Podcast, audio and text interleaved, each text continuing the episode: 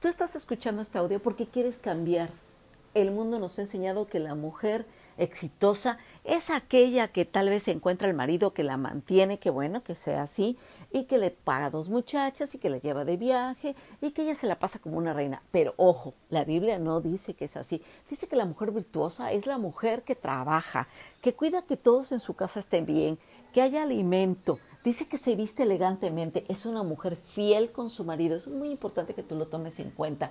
Muchas mujeres han caído en el adulterio por la venganza de algo que se enteraron. La verdad es que el que busca, encuentra. Ese episodio lo veremos en otro día.